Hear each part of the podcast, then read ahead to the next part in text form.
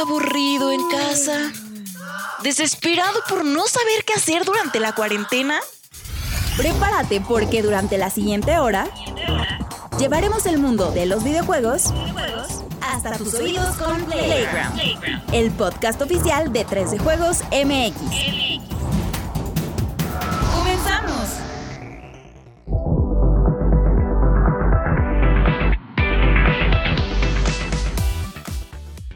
Comunidad de 3 de Juegos MX, ¿cómo están?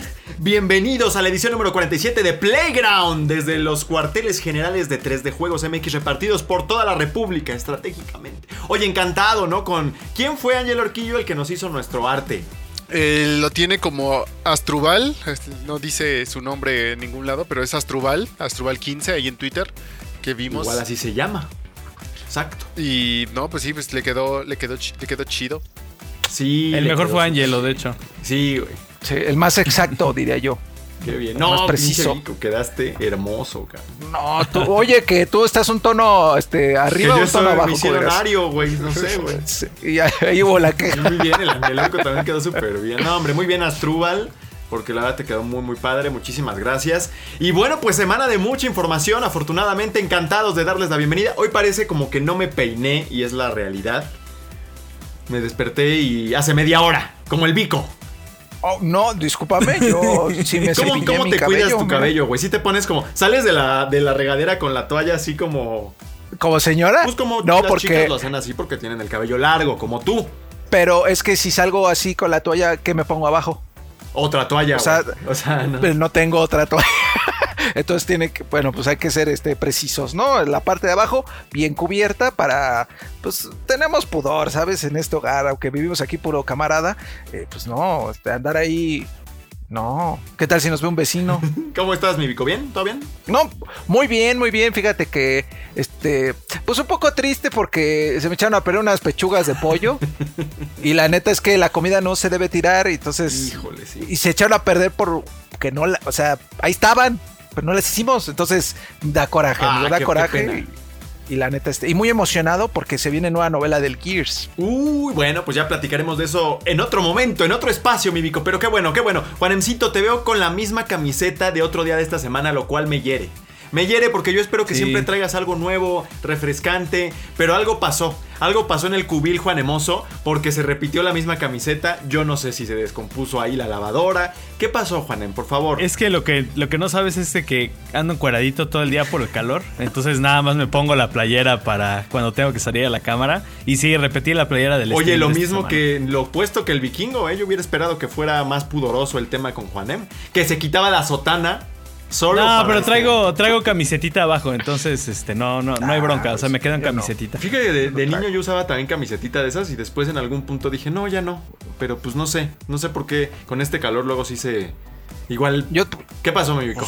yo traigo por eso estas de mamado, porque sí, uno está bien fresco, la neta. Bueno, el que también debe estar muy fresco es el bico, que nunca sale porque siempre está desnudo él sí. Siempre, siempre, sí. No, El no, Vico el- dirás el- Angelito. Angelito, sí. Angelito, me vale. Así ya total- totalmente perdido. ¿Está siempre desnudo Angel Orquito? en el- No, si no, hay, hay que mantener la compostura, el pudor. ¿Qué tal si, cómo, qué tal si llega el Vico a visitar? exa- y toco Ajá, y sale. No va a querer el Vico, así cuando va a regresar, no, pues no. pues, sí, Pero no ah, sé si les pasa de el tema de usar el mismo short, o sea, bueno, yo, Ah, no, yo no usaba shorts hasta Yo uso la misma bermuda todo el pandemia. año, güey. Exactamente, o ya sea, está la mía, cabrón, tiene en el, en, el, en el cierre, güey, ya está medio verde de que el cobre del cierre, güey. Ya está Como oxidado. la estatua de la libertad, güey, sí, güey. De que debí lavarla en algún punto, güey. Pero pues ya, es tarde, cabrón. Ni pedo, güey. Y es que tengo otra, pero tiene hoyo, güey. Tiene hoyo en, el- en un bolsillo, entonces le meto las llaves y se caen, güey. Es momento de, de comprar una nueva dotación Yo creo de, que sí. de bermudas porque con el calentamiento global seguro será la prenda otra vez de todo este 2020. Pues sí, güey, ya empezó el calorcito y va a estar caliente también este show porque vamos a hablar de Grand Theft Auto 6, güey. Grand Grand Theft Auto 6, ¿dónde está Grand Theft Auto 6? Vamos a hablar de tus tristes streams que todo el mundo hace, no como nuestro como nuestro Playground que tiene una audiencia gigantesca. Los streams de Twitch, pues que tristemente mucha gente no tiene audiencia.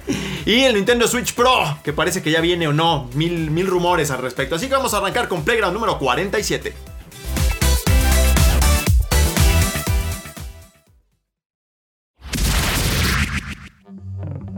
Los temas más relevantes de la industria del videojuego están aquí. En la opinión de la semana.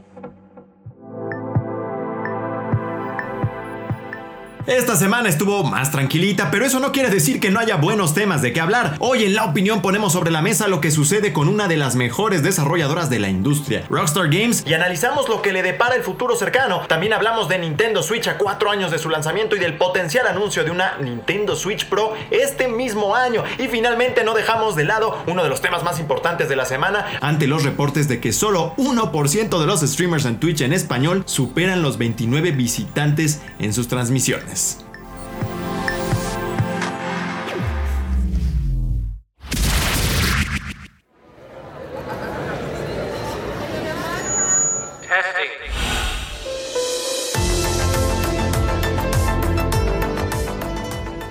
Pues así es, ¿con qué quieren empezar? Voy a meterla.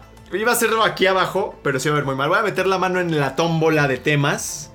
Te falta tu guantecito. dijimos, vamos, vamos a agilizar el podcast, ¿no? Con, con menos secciones. Entonces, ¿qué hizo mi Juanemcito? que tiene una condición bucal. Tiene una condición bucal que no le impide hablar menos. Metió más temas en la primera sección. Y cada vez son más, güey. Entonces, no importa que haya menos secciones. Ahora se habla más en la primera sección. Entonces, bueno, voy a meter la mano en la tómbola de temas. Vamos a ver qué sale. Si va a salir algún tema de juegos retro, alguna cosa de Disney. Vamos a. Es el Nintendo Switch Pro, uno de los 37 temas de la primera sección del podcast. Nintendo Switch Pro, mi Juanencito. Cuéntanos qué está pasando ahí porque cada 10 meses hay un nuevo rumor sobre una nueva versión del Nintendo Switch y ahora viene, pero esta vez viene del, del amo y maestro de los informantes, Jason Scherer. Pues el sí. único que puede compartir rumores en esta industria. Si no de él, sí viene de, de Bloomberg. Que, Pues, de Bloomberg, que es lo mismo, es su lo casa. mismo, es su casa. Exacto. Sí, ¿Qué este- dicen ahora? Pues mira, eh, de entrada Nintendo lo ha negado muchas veces. Creo que eso es, este, pues, de- esa es la información oficial, o sea, de, de Nintendo este mismo año cuando se supo, eh, pues, que las, cons- las consolas eh, de Nintendo Switch ya están llegando, pues, a los 80 millones eh, de unidades, que es un número gigantesco. En cuatro, en cuatro años han logrado eso. Superando a todas las plataformas. Superando a de todos, todo. este, de verdad es, se está vendiendo como pan caliente y cuando se habló de eso y de los 10 juegos más vendidos, que también tienen unos números eh, de, verdad de, de otro planeta, eh, en ese momento se dijo oficialmente, o sea, la información es de que no va a haber anuncio pronto de Nintendo Switch Pro y que no se espera para este año un lanzamiento de nuevo hardware. Pero bueno, en este caso los fabricantes dicen otra cosa y por ahí descubrieron que Samsung está trabajando en unas pantallas un poquito más grandes, eh, que eso no afectaría un poco al, al diseño de la consola. Iba a sacar mi Switch pero lo dejé por allá. Bueno, el, el Nintendo Switch lo que tiene es que la pantalla tiene un, un como margencito. Entonces, básicamente lo que haría esa pantalla sería remover esos bordes, como pasó en muchas veces en la evolución de los teléfonos, que pues antes igual este tu teléfono tenía marco en la pantalla y ahora, ahora pues ya tienes pantalla en todo, en todo el dispositivo. Prácticamente algo así sucedería con este con este esta Switch Pro y que además pues bueno, mejoras que se podrían esperar de aunque esa Sí, pantalla soporte para 4K en pantalla. Exacto, porque pantalla. a lo mejor la consola seguiría siendo 720, el modo portátil, esa pantallota seguiría siendo 720, pero bueno, ya al conectarla al dock, posiblemente ya tendría por ahí un poquito más de power eh, para, para soportar el 4K. Y no solo eso, porque también hay rumores de que podría haber uno que otro juego exclusivo, que ya lo vimos en, eh, en Nintendo anteriormente con eh, la New Nintendo eh, 3DS, que, que también no creo que esto deba preocupar a los actuales poseedores de Switch, porque cuando pasó eso de la New Nintendo 3DS, fueron realmente muy pocos juegos y muchas veces eran incluso cosas de terceros que se decidían de que, bueno, pues lo paso, por ejemplo, aquí si dice Ubisoft, ¿sabes qué voy a llevar? A Assassin's Creed este, Origins, Odyssey y Valhalla a Switch en una versión así como bien rebajada, pero bueno, que ya corre en este nuevo modelo, pero que es exclusiva del nuevo modelo, ¿no? Porque a lo mejor tenga mejor hardware. Pero, Pero digamos, este, creo que nos puede dejar, eh, pues como ta- tranquilos también lo que hizo Nintendo con, eh, con New Nintendo 3DS, pues como para no pensar que este también si hubiera un movimiento así, pues fuera a segmentar mucho la, la población. Pero bueno, a resumidas cuentas eso es lo que, lo que está pasando con, con esta consola. La pregunta ahí es si esto ya le permitiría a Nintendo solventar algunas de las dificultades que tiene de interacción con los third party, con los third party developers. Que con Electronic Arts es donde tuvo un poco de más roce al comienzo. Como que EA no, no quería pues, colaborar tanto, le costaba trabajo el desarrollo. Y de hecho, varios, varios desarrolladores han dicho que eh, requiere más tiempo, que trae retos el desarrollar para Nintendo Switch en su eh, modelo actual. El más reciente de ellos creo, creo que fue Joseph Fares que dijo de It Takes Two que sería un rollo adaptar el juego a la Nintendo Switch. En ese sentido, una nueva versión sí que sería tal vez una solución para este tipo de limitaciones que impiden que ciertos juegos lleguen de forma más ágil a la plataforma. ¿No es así, mi Bicosaurio? A menos que este cambio de hardware realmente no facilite la vida de los desarrolladores, pero suena como que sí, ¿no? Sí, yo creo que sí podríamos ver otro tipo de desarrollos. eh, ya no eh, con esta. mm, eh, pues este mote, entre comillas, de como para muy más familiares, como para niños, sino cosas eh, ya de otro tipo de temáticas, ¿no? Que, que a pesar de que sí las hay en el Nintendo Switch, quizá todos, toda la mayoría del público todavía relaciona la consola con este, esta onda de para niños, como para gente eh, de menores de edad, pues. todo. Entonces yo creo que sí facilitaría las cosas y veríamos desarrollos muy padres. Ahora también hay cosillas ahí que ya se están trabajando en Nintendo. El famosísimo este, Metroid, que no sabemos. No sabemos nada. Ah, cual- no, bueno. eh, eh, y, Y después de que que- lo tuvieron que reiniciar, quién sabe cuándo sepamos algo. Ahora, Splatoon. Splatoon 3. Ah, bueno. Ese, por lo imagínate que se dice que el próximo año. Y, y si viene ya de lanzamiento, o sea, si ya es no exclusivo, pero sí de lanzamiento para darle un punch a esta nueva supuesta consola que, de la que se está trabajando. Y la otra que, la, el otro comentario es que eh, a mí me parece que Nintendo, a pesar de que está haciendo cosas increíbles, así fuera de serie como el Nintendo Labo, ahora este, el- la pista esta de Mario Kart, que, que pones ahí tu Mario Kart y se atora con las pelusas y tus gatos ahí lo atacan, eso está padrísimo, eso es- son innovaciones muy importantes, sin embargo la gente... eh, la mayoría, yo siento que el grueso de los jugadores no, no ven estas innovaciones, sino más bien ven la calidad visual de la cosa y eso es lo que los impresiona mucho, nos impresiona mucho y es lo que nos llama a comprar eh, consolas de nueva generación como el Series X, que wow, ¿no? Entonces, eh, me parece que si es así, si Nintendo sí está trabajando en una consola ya de, de como 2.0, eh, pues está, está muy bien para no quedarse atrás y que muchas, mucha más gente, muchos más jugadores tengan la posibilidad de entrar a los juegos de Nintendo que son maravillosos. Yo cuando juego cualquier cosa, Luigi's Mansion 3, que lo jugué ahí en la oficina un poquito, oye, chulada.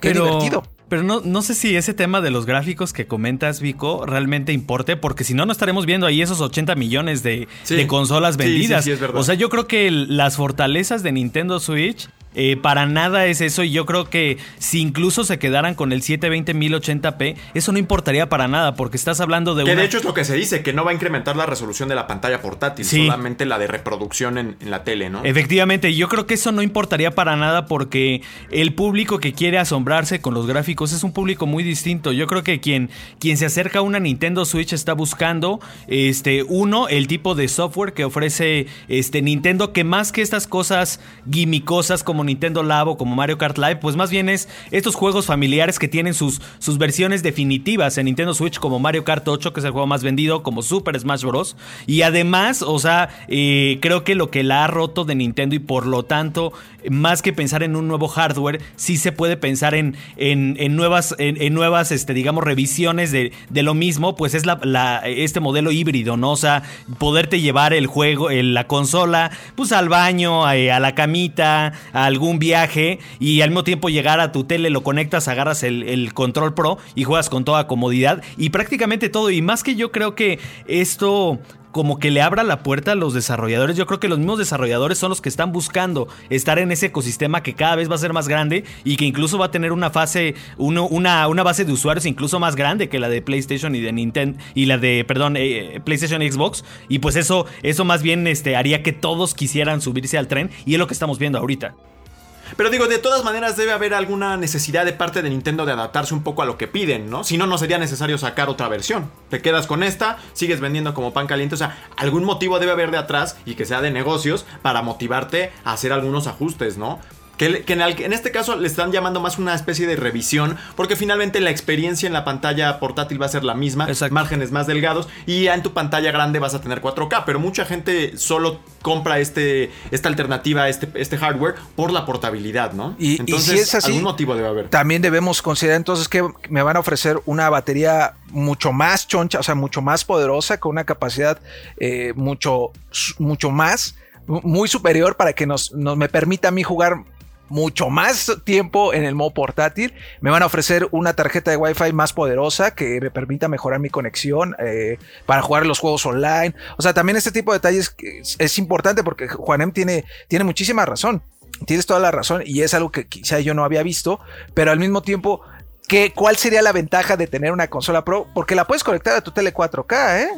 Y se va a ver muy bien Mario Kart. Yo jugué Mario Kart en una de 60 4K y chulada. Entonces, ¿qué otras ventajas hay además de, no solo para los, des- de- para los desarrolladores, sino para el consumidor en sí? ¿Por qué, ¿Por qué tendría yo que comprar una Pro si ya tengo un Nintendo Switch? Pues la pantalla OLED sí te permitiría, en teoría, ahorrar un poco de batería. Entonces sí, a lo mejor en, términos de batería, a pesar de ser un display más grande, pues eso no, no afectaría y, y a lo mejor en una de esas, pues sí, le, le- le suman un poquito más ahí al, a la autonomía, ¿no? Pero sí, raro, porque apenas fue en febrero cuando dijeron que no. Nintendo acaba dijo de ser. No iba a haber esto. Acaba de ser. Entonces realmente viene un mes después de ese, de ese aviso. Aunque también no recuerdo la última vez que ellos dijeron que en un año iba a haber otra versión. Que, o sea, igual y sí ha ocurrido, pero creo que la práctica más común es decir que no hay nada y ya después te llevas la sorpresa de que sí venía algo, ¿no? Sí. Entonces, bueno, pues no sé, o sea, al final creo que creo que es una, es una movida necesaria. La consola ya tiene cuatro años eh, en el mercado, le está yendo muy bien. Y siempre tienes como que inyectarle esta nueva. Es revitalizar un poco la dinámica, aunque les está yendo muy, muy bien. O sea, como dice Juanem, est- están eh, superando en mucho los, lo- la- las unidades vendidas por parte de Xbox y PlayStation. Que en ese sentido también habría que comentar ahí que Xbox y PlayStation están pasando por una coyuntura de generación en la cual tú tienes consolas de la anterior generación que igual ya no se venden tanto porque la gente ya sabe que hay una alternativa más nueva y sin embargo en esa alternativa nueva no hay existencias. ¿Por qué? Pues porque tenemos esta escasez de, microcomponentes y demás que está afectando la manufactura. Entonces habría que ver qué tal qué tanto se empareja esto una vez que la situación de componentes se estabilice. Pero de cualquier manera Nintendo lo está haciendo muy bien, de eso no cabe la mayor duda. Ángel Orquito, ¿tú cómo lo ves? ¿Se te antoja una nueva Nintendo Switch o no? ¿O, qué onda? Pues yo creo que lo más importante que podría ofrecer, aparte del, del 4K en conectado, tal vez sería mejorar el procesador de una forma que deje que los juegos exploten más. Porque, por ejemplo, lo podemos ver, si alguien de ustedes, eh, de los que nos están escuchando, jugó el Hero Warriors en el Switch, incluso la manera conectada, sí, ya le pesaba un poquito. O sea, ya frameaba algo cuando... De es hecho, el propio Breath of the Wild sufrió un poco a veces, al menos al comienzo. No sé después lo habrán Y actualizado este algo, pero en Pokémon pantalla, Arceus también todavía se ve, o sea, se ve que podría Que es un proyecto partido. que está en muy de- eh, apenas en desarrollo, ¿no? Pero fíjate que me acuerdo mucho de lo que decía Vico, de que la gente se queja de que por qué siempre es este mismo estilo visual, ¿no? Pero paréntesis ahí para regresar con Angel Orquito que estaba desarrollando su idea. Yo creo que, o sea, lo que la gente que quieren, más como dice este Juanem, no importa que sea el 720, es como, ok, puedes correr tu juego a 720, digamos a 1080, pero te lo va a correr a 60 cuadros, ya vas a, ya no vas a estar ahora sí que sufriendo de las pérdidas de, cuadros. Creo que eso es muy importante, más que un, upgrade visual en términos de 4K y todo. Yo creo que es lo que ahorita le está afectando un poco al Nintendo Switch. Y no es como que diga, o sea, se puede ver en, en juegos, o sea, la, eh, chequen en, el, como les digo, el, Hero Warriors, que es un juego pues que su esencia está en poder mostrar tantos enemigos en la pantalla para que la gente pueda ir y, y hacer los combos y todo. Y cuando de repente empiezas a sufrir ciertos eh, frameos, pues sí, sí te quita un poco la experiencia. Y como dice Juanem, imagínense en el juego de Pokémon de mundo abierto, pues no puedes sufrir algo así. O sea, y ya lo veremos cómo le va con el Pokémon Snap, que es, el próximo estreno fuerte que tienen en abril, porque pues, se ve muy bonito, pero pues igual no hay que, no, no espero que, corra al 100% porque creo que está sobrepasando. O sea, Nintendo está haciendo los juegos bien, pero creo que tal vez su software está quedando un poquito abajo. Yo creo que una revisión de cambio de procesador, yo creo que eso es lo necesario, más que se vea en 4K y todo, porque ya sabemos que Nintendo nunca le ha tirado a, a que se a, a estar como compitiendo en términos visuales. Yo creo que más bien si nos entregan un proyecto, un producto donde se, el juego esté corriendo súper bien, yo creo que la gente lo va a agradecer todavía más y yo creo que eso va a hacer que las ventas todavía sean mayores. O sea, no importa que la gente venga y diga, es que no está corriendo a 4K, es que no se ve. O sea, no va a importar porque tú estás teniendo un juego súper bien. O Que sea, rinde perfecto, exacto. Que va, que Sí, carga rápido. Sí, no que- me sorprendería que no fuera 4K, eh, definitivamente. Que se quedara igual en 1080, ¿eh? O sea, que fuera nada más el tema del mejor batería. Pantalla más grande, este, y lo de lo que dice Angelo, un mejor rendimiento en general. Le voy más al- a la apuesta por rendimiento también sobre resolución. Bueno, pues ahí están los temas de Nintendo. ¿Tú crees que esta tiene mayor mérito, este, Juanemcito, esta, este rumor con respecto a otros que ha habido en el lapso de los últimos, de los últimos años? ¿O sigues pensando que igual no va a haber nada? No, yo creo que ¿A sí. quién le crees más? No, yo creo que sí, porque aquí viene, pues, o sea, la fuente es palpable. O sea, es una, una empresa que está haciendo las pantallas y va a empezar a, a producirlas este año. Y ellos incluso dicen que sería para lanzamiento este fin de año. Sí, claro. Podría ser, pues digo, para subirse al tren de Navidad y todo eso, pero en una de esas también, este, no me sorprendería que esta consola si llega y coincidiendo con lo que dice Nintendo que este año no hay lanzamiento, pues que fuera a lo mejor como para marzo, que es un mes que les Del gusta, año. que les gusta mucho.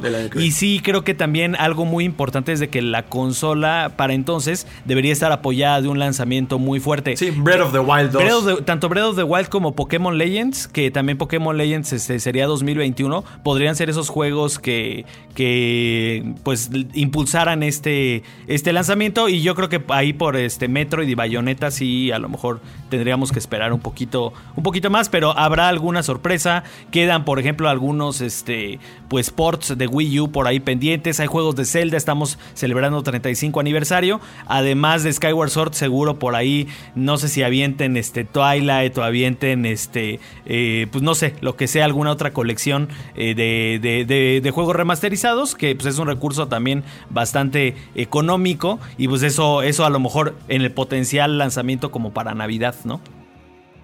Bueno, pues ahí está. Yo espero que haya gente ahí que no se sienta triste por este tema, porque al final también es eso, ¿no? Mucha gente sigue comprando la Switch que está disponible ahora, ¿no? Entonces la reacción natural para muchos sería, oye, ¿qué onda?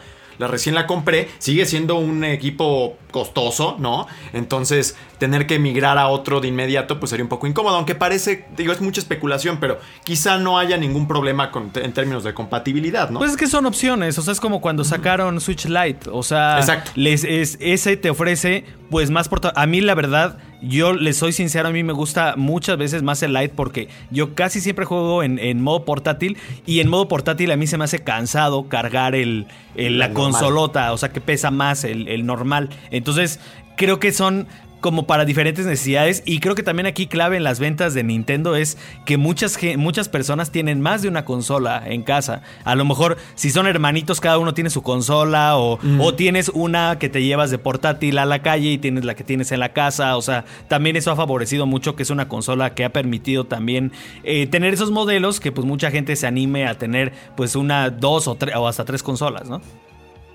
Bueno, pues ahí está el tema de, la Nintendo Switch, que sigue siendo la plataforma reina en estos momentos, por la razón que sea. La Nintendo sigue sigue siendo muy, muy astuto en el manejo de sus estrategias, como dice Juanem, o sea, conoce muy bien a su audiencia. Y este, pues podría ser un año muy, muy emocionante para los fanáticos y especialmente para aquellos que fueron early adopters de la Nintendo Switch y quizá ahora sí estén como entusiasmados y con los recursos, ¿verdad? Para hacerse de un modelo mejorado de la Nintendo Switch con los nuevos juegos que eso podría traer. Ahora voy a sacar arbitrariamente de la tómbola de temas uno muy triste, mano, que me tomó mucho por sorpresa, el de los streamers de, Swi- de, Switch, güey. El de los streamers de Twitch, que resulta que, pues en términos generales, el asunto, el meollo de la noticia, y creo que por lo que ha sido también tan exitoso, porque mucha gente, pues, streamea, es que la mayoría de estas personas que, que- que se sientan a hacer streams, pues no tienen nadie que, nadie que los vea, nadie que los vea, ¿no? Esa es, esa es la dura realidad, y así se titula la noticia que hizo nuestro hermosísimo, no voy a decir su nombre, pero tenemos el colaborador secreto que hizo esta notita, y que bueno, rescata los datos de una persona que se llama Kilian Arjona, que es eh, el director técnico de una compañía que pues, se dedica a hacer como que mediciones y en materia de, de- de tecnologías de la información y demás, y que rescató por ahí que mucha gente, pues genuinamente no tiene audiencia a la hora de hacer sus transmisiones. Es natural, ¿no? Al final del día, tanta gente lo hace que no tanta gente puede tener éxito, ¿no, mi buen Vico? ¿Cómo ves? ¿Tú llegaste a hacer antes de estar en el medio o estar asociado a cuando estabas en tus días en Huawei o algo a hacer tus streams por tu lado? O... No, eh, realmente yo solo, pues, no, no, no, no hacía stream, eh, hacía con Densho. eh, y lo hacíamos, de hecho, en esa plataforma de Microsoft que, que cortaron, De Mixer. en Mixer, exactamente. Eh, realmente pues, nunca me llamó la atención. Ahora sí me, ha llamado un poco más la atención a partir de que ya hacemos streams aquí en 3 de juegos. Y lo que sí me he dado cuenta es que el mercado está saturadísimo de streamers, ¿eh? O sea, hay un montón de streamers y de hecho hay es tan amplio que ya, ya ha cambiado tanto que de pronto ya aparece un muñeco eh, tridimensional. Ya no es una persona, es un muñeco tridimensional. Y pues ahí hay un dude que le da la voz, ¿no? Entonces el- es, es una animación. eh, o también hemos visto eh, streamers que no juegan, que nada más están paradas ahí. Porque son chicas, ¿eh? La verdad. ¿En O sea, serio? Sí, o sea, solo están ahí y alguien más está jugando atrás. Entonces lo que tú estás viendo lo está haciendo alguien y ella nada solo está ahí, pues. Enseñando, eh, eh, existiendo. Órale. Entonces, bueno, pues diferentes estrategias. Sí, diferentes estrategias, pero vaya que es difícil eh, eh, pues ser exitoso. Y si estos datos así representan el, grueso o, to- o toda la población que hay en Twitch, también no sé, no estoy Es la población en español. en español, la habla hispana. Ajá, los datos son, entre enero y febrero, en enero hubo 757.640 Ajá. personas distintas en español que emitieron un total de 5.600.000 veces, en febrero 770.000 personas, dice, el 90% de las emisiones de Twitch en español tiene un total de 3 o, o menos espectadores, que eso, ay, híjole, a mí se me haría incluso un poco pues, a- dañino para la autoestima, ¿no? Claro, pues es que tú te esfuerzas mucho. Imagínate, pongo mis luces, pongo mi- mis peluchitos, todo, y tengo tres pe- espectadores. Ni la luz alcanza a cubrir eso, ¿no? La neta. Sí, no, no, no. Y a mí lo que digo, no sé cómo funciona el algoritmo de Twitch, la verdad es que no tengo idea, pero no sé si beneficie, por ejemplo, a los streamers que ya están posicionados o a, a- a las streamers, por ejemplo. Que es ¿no? lo que muchos hacían la observación, que es decir, bueno, me vienen recomendaciones de gente que ya tiene mucha audiencia, ¿por qué no me recomienda gente que no tiene y que es la que necesita? Que no? es nueva. Pero igual no es, la, no es lo que funciona en términos más y que económicos. Es como quizá como el TikTok, que por ahí está el rumor de que TikTok eh, beneficia a la gente que es muy guapa en, en la plataforma o a los que están Uh, deformes. pues ya valimos, Eh, no, pero a los que son deformes que les falta una mano, que, Ah, que están quemados de la cara, a todos que también los beneficia por morbo porque son los que más eh, reproducciones tienen. Es, es un mero rumor eh, que leí por ahí en un texto como tipo del economista, así, no, es eh, periódico, pero así uno de estos textos de periódico Uyuyuy Fifi. Entonces, no sé si también funciona similar en Twitch, ¿no? De que, ah, mira, es chica, es de ojos claros. Súbela, súbela aquí en, en las recomendaciones, papi, porfa, ¿no? Dice, tener una media de más de 6 espectadores a lo largo del mes te coloca entre el 5% de canales más populares. O sea, ya con una, un promedio de 6 personas que te vean ya te pone, ya te pone por Pues encima. casi de casi este- tú puedes de- poner tu celular y tu otra y tu consola ahí este también Y reproduciendo tener más de en tu 29 casa, ¿no? espectadores te, te colocan el 1%. Es que eh, los talentos que se requieren para hacer las diferentes ramas de lo que hoy compone el espectro de los videojuegos es, eh, es- son diferentes, son muy distintos. Uno pensaría que, que por ser fan de los videojuegos y estar en un medio, por ejemplo, como nosotros, eso en automático te hace buen material para hacer streams y la verdad es que hay veces que no. O sea, al menos en mi experiencia sí es como de Nel. O sea, hay otra serie de habilidades que requieres para ser exitoso en este tipo de ecosistemas, ¿no? Y es otro set de habilidades el que requieres para ser exitoso como pro gamer, ¿no? Entonces, ahí hay una serie de diferenciadores muy puntuales que yo creo que son los que hacen que esto, esto se vuelva, pues, una, un espacio que también es difícil para los novatos o para, para la mayoría de las personas, Mangel Orco, ¿no? ¿Cómo ves? Y sobre todo, como decían, hay tanta variedad que muchas veces, pues, o sea, también tienes que fijar, bueno, a qué hora puede. Mucha gente lo hace en la tarde-noche, que es cuando todos lo hacen, ¿no? O sea, es el problema. Muchas veces, por más que quiera, imagínate que le dices a alguno de tus amigos, oye, puedes venir a verme en mi stream, y ellos quieran verlo, pero ellos también son fanáticos de otro stream y lo quieren ver esa hora y quieren interactuar más, pues es el problema. O sea, sí vas a tener uno que otro view ahí, pero pues los horarios ahora sí, digamos que ya llega un punto de saturación que muchas veces ya no sabes a qué hora darle, o sea, a qué hora hacer las cosas porque yo creo que es el problema. Y como dice Vico, pues muchas veces también si tú quieres jugar, este, no sé, Overwatch y ves que todos están viendo el juego, el de los vikingos, pero a ti no te dan ganas de jugar el juego de los vikingos, pues fácilmente te- te estás quedando atrás, ¿no? O sea, mucha gente también es como de, ok, voy a tener que jugar lo que todos están jugando para ver si alguien llega a verme. O sea, creo que ese es también el problema que muchas veces pasa con, con los streams, ¿no? Porque si tú quieres jugar un juego, tal vez tú quieres jugar Warzone, pero también hay como 40 mil personas jugando Warzone. Y tú crees, dices, bueno, pues a ver si, si alguien viene y me ve y cambias de juego y te pones a jugar Minecraft y tal vez llegan otros, pero te aburrió Minecraft y quieres regresar a Warzone, pues la gente ya no va a regresar. O sea, son esas cositas que yo creo que eso es lo que influye mucho. O sea, dejando de lado toda la cosa de que Twitch, queramos o no, si te tiene ahí como unas mañas este, medio raras, eh, digamos que en el backstage. O sea, el problema ese de- del copyright, el problema ese de que muchas veces te sale un anuncio, si tienes un, un ad blocker te sale un anuncio y luego ya no quieres, ya no te deja ver, pero aunque lo quites te sigue saliendo ese anuncio, o sea, si tú no tienes ningún ad blocker, te sigue saliendo un anuncio de quita tu ad blocker para que, pues, seguir apoyando y es como, no tengo nada, o sea, ¿qué, qué está pasando? O sea, esas cositas yo creo que también afectan mucho a la gente. Y, y luego el otro el hecho también es que pues, con tantas plataformas que hay, o sea, mucha gente le gusta más Facebook Gaming por X o Y. Mucha gente le gusta directamente hacer streams en, en YouTube, se les hace mucho más fácil. Yo creo que eso también influye, porque pues si tú quieres que te, que te estén viendo, pues muchas veces lo que la gente hace es que streamea a todas, ¿no? Con un, ahora sí, con un splitter, vas y le pones los streams en todos lados. Pero pues esperas a ver si en algún momento alguien llega. ¿Por qué? Porque pues tal vez tú no quieres hacer un contenido digamos, raro. Tú quieres nada más jugar y a ver quién te, quién te cae. Que lo que mucha gente hace también es que si lo que quieren es streamear para sus amigos, lo streamean desde Discord. O sea, no les importa si llegan extraños a verlo. O sea, ellos quieren que tal vez yo le streameo al Vico y echamos el coto al Vico y yo. Pues yo lo pongo en Discord. Y yo hago mi streaming desde Discord porque Discord lo que te permite hacer es que no necesitas un extra, no necesitas ningún programa directamente desde Discord puedes estar streameando. Yo creo que mucha gente es lo que le gusta hacer también. Cuando lo que a ellos no les interesa es que llegue 100 personas a verlo. Ellos quieren que tal vez sus amigos vean el nuevo juego que se acaba de comprar en la PC y desde ahí lo está streameando. Yo creo que eso también, o sea, esos números sí son, suena feo que, te- que el 1% de gente no puede llegar a los 30 views, a los 30 viewers. Pero yo creo que de cuántas de esa gente lo hace como por gusto. Sí, claro.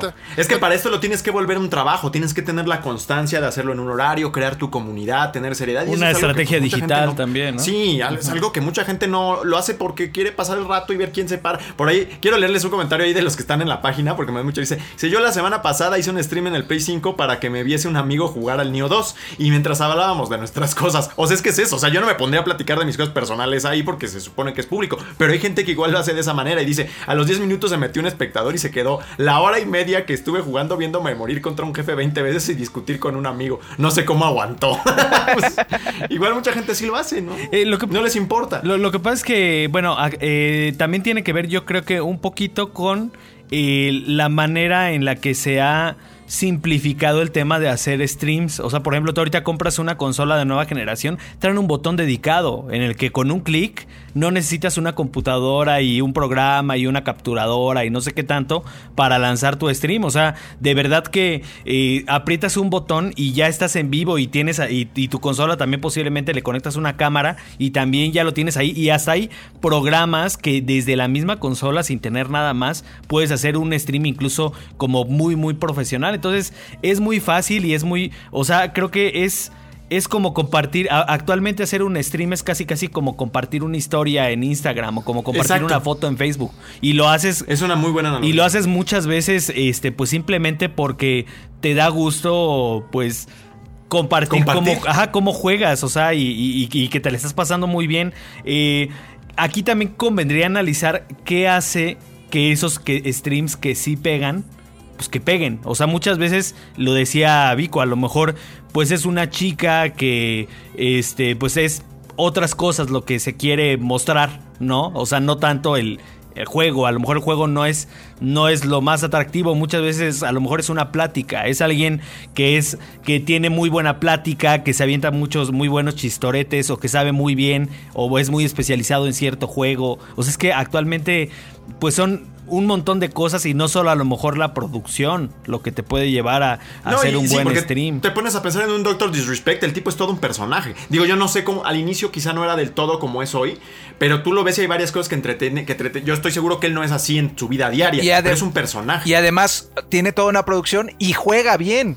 O sea, Además sí es juega muy muy, muy pasado de lanza. Es el gran ejemplo ahí, el doctor Disrespect, que es Y otra no cosa. solamente son buenos, sino que en el ser buenos pueden estar, o sea, pueden seguir siendo una persona interesante de ver, a pesar de estar concentrados para jugar. Porque, por ejemplo, mi experiencia en lo que hacemos aquí en 3D es que, que si estoy platicando, no juego bien. Y si no juego bien, está de flojera. Pero hay quienes tienen el talento de hacer las dos cosas a la vez o tener algo que los hace atractivos de, de ver mientras juegan sin necesariamente fallar a la hora de hacerlo. Y yo, por ejemplo, aquí pienso en Sara y Sara es buenísima a en las dos cosas. y al mismo tiempo es muy Ajá. simpática jugando. ¿no? Yo, yo siento también que llegar a Twitch así como que sin ningún background debe ser muy difícil. O sea, eh, muchas de las personas que llegan a Twitch es a lo mejor porque ya en Twitter son muy conocidos entre la comunidad de gaming o en Facebook también tienen no sé cuántos seguidores. O sea, o a lo mejor es alguien famoso que se mete y hace un stream y todos los y toda su base ya de seguidores en, en Instagram, en otras plataformas, pues le caen al stream. O sea, yo, yo siento también que eso es lo que pasa, que, que son, eh, que muchos son pues personas que son ahora sí que que, no están como que en la escena pública y, llegan y, y es, es muy difícil. O sea, yo creo que, que también, y digo es- esto a lo mejor como consejo para quienes quieran como que estar en ese 1%, pues yo creo que sí es a lo mejor crecer un poquito estas otras, este, en alguna otra plataforma para que eso te permita como que llevar ese, ese tráfico. A lo mejor te digo, eh, pues no sé, les digo muchas veces es- crecen en YouTube, crecen en redes sociales y ya después toda esa base la llevan a Twitch o a alguna otra plataforma de streaming. Creo que eso también este, es, es un factor importante. Y está el otro consejo, que quizás es el consejo impopular, que es que tampoco pongan todos los huevos de- en esta canasta. Porque yo creo que hay mucho, muchos, mucho chavito, porque ya hablo, ya hablo como pues, chavo ruco, pero sí, me imagino a mucho chavo de 15, 16, 17 años que dicen yo voy a ser eh, Doctor Disrespect, yo voy a ser X, Y, Z. Y puede ser, pero realmente no puede ser como que tu único plan, porque finalmente otros 500 mil quieren hacerlo igual, ¿no? Entonces... Es, es como el chicharito. Mira, el chicharito no juega bien fútbol. Pues la neta, no, No. sabe jugar, no sabe ser selección. Ya, pues, ¿sabes? Ah, pues como soy popular, me voy a, a hacer streamer de Warzone. Y ¿sabes qué? Tampoco juegas bien al Warzone, chicharito. Saludos. Pero a otra dice cosa. harta, palabreja y eso le gusta a la audiencia. ¿no? Exacto, tiene. Pero a algunos reporteros de deportes no les gusta, fíjate, que es que, que- que les apena verlo de esa forma tan impura, mi buen Juan Emcito. Es increíble. lo No sé por qué me sonó sí. eso algo de impuro. Sí, a mí también me sonó, pero bueno, luego contamos esa historia. Entonces, bueno, pues está el tema de Switch. De Switch, de, yo no sé por qué sigo eh, Twitch. confundiendo, ya ves mi mente, necesito más, este, pues, es que es una ¿no? palabra, eh, perdón, es una letra nada más de diferencia. Sí, entonces, Twitch. no hay Eh, pues, pues triste, la neta, me hizo sentir triste esta noticia. O sea, ¿qué Oh, estás ahí? a- anímate, porque ah, bueno, a nosotros nos ha ido bien, nos va bien. en Claro, los- claro, pero No, bueno, y yo pues, siento, pero nos y- costó y yo siento trabajo, que ¿eh? también no, no es mala noticia porque también esto, esto nos está hablando de que, de que es muy, eh, o sea, de que mucha gente se puede subir al tren y que mucha y que y que todo mundo tenemos acceso a hacer esto. Entonces, pues más bien nada más hay que buscarle si su intención es crecer y si su intención es nada más hacerlo por relajarse, pues háganlo sin importar que haya o no gente. Fíjate, dice Kilian Arjón antes de cerrar, dice, resumiendo, pensadlo bien antes de dejar vuestra carrera para comprar una cámara chula y luces LED para vuestra habitación. Tener éxito en esto es igual de difícil o más que llenar un auditorio para que la gente pague por verte hablar. La gente que lo hace, lo consiga o no, tiene todo mi respeto y admiración, se necesita un talento especial y mucha suerte para llegar a donde X, ejemplos, ¿no? Entonces, bueno, pues sí, ahí está, son las dos cosas, o sea, inténtenlo, ahí está la plataforma, como dice Juan M, pero tengan presente que va, no puede ser como que como que la única, el único plan o, o- apostar todo a que vas a tener éxito ahí porque está medio mundo metido ahorita. Lo cual me lleva a pensar qué forma va a adoptar después, porque ahorita esta es la gran, la gran, eh, la gran tendencia, ¿no? De unos años para acá. Todos en Twitch, todos streameando, todos jugando, pero no imagino en 20 años que sea lo mismo. Algo va a tener que pasar para transformarlo y después de que esta fiebre pase, que quién sabe ahí no sé qué forma adopte, Angel, que tú tienes la más remota idea de qué podría pasar. O te imaginas en 30 años que sigan siendo los streams y la gente ahí No, yo creo que igual los, o sea, va a ir evolucionando hasta cierto punto. Porque, por ejemplo, los streamers famosos de ahorita terminan perdiendo cierta popularidad porque llegan unos nuevos que tal vez lo hacen de una mejor forma, juegan el juego, eh, ahora sí que el juego de moda, pero lo hacen bien, o sea, ese es también el chiste, ¿no? O sea, los que lo hacen bien, o encontrar formas de que son, ni siquiera si no, no puedes jugar, buscas unas formas totalmente distintas. Por ejemplo, me viene a la mente ahorita eh, Ibai, la mayoría de sus streams no está jugando, está haciendo, viendo videos, está narrando, está haciendo cosas, pues le va bien, ¿por qué? Porque lo hace de una buena manera. O sea, yo creo que es también. ¿Y cuánta gente prefiere. No, Ibai es famoso por, por un montón de cosas. Y mucha gente prefiere ver Ibai a que prefiera ver a un. Este. Ninja, por ejemplo, o a otro. O sea, que como que le divierte más. Yo creo que mucho de eso es lo que, lo que necesitamos hacer. O sea, en general, tal vez como evolucionar y encontrar como que ese hilo negro que puedes explotar. O sea, no tienes que seguir la moda que hacen todos. O sea, no tienes que hacer lo mismo que hacen todos una y Ah, otra exacto. vez. Eso sino como que encontrar lo que tú hagas bien. O sea, como dice el Vico, o sea, si el Doctor Disrespect puede jugar súper bien y ya sabe que puede jugar súper bien, y después de jugar súper bien, pudo crear un personaje, ah, pues ya de ahí ya lo hizo. Pero imagínense, si el Doctor Disrespect ni siquiera jugara bien y solamente fuera el. Pues ahora así como que alguien medio mamonzón que tiene ahí con un montón de problemas que ya ha tenido, pues la gente ya lo hubiera olvidado. O sea, también el hecho es que la- lo- las compañías lo buscan porque juega bien. O sea, cuando salió- Exacto. el, el, el Rogue Company, creo que fue, o no sé cuál fue.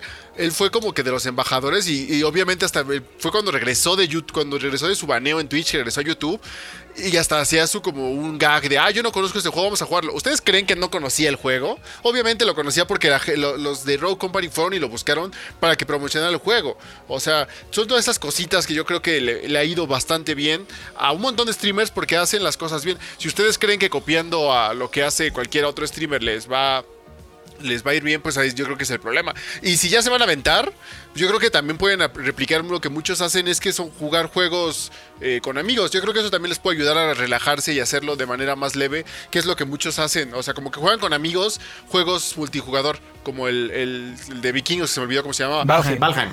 El Valheim, o sea, esas cositas tal vez les ayude para relajarse y después ya de ahí ustedes se puedan ir. O sea, yo en mi caso, si yo quisiera jugar algo, yo jugaría League of Legends. Si creen que prestaría atención a lo que está haciendo en el chat mientras estoy jugando League of Legends, pues no, porque simplemente no se puede. O sea, para algunas cosas es así. Ya después ya te vas acostumbrando. Ya de ahí ya vamos viendo. Pero yo creo, Rodri, que eso sí, que la evolución, ahora sí que este, evolucionar o morir de alguna forma u otra. O sea, no simplemente puedes estar jugando. Ya vieron cuánto- cuántos streamers también de repente no tienen sus días de cocina.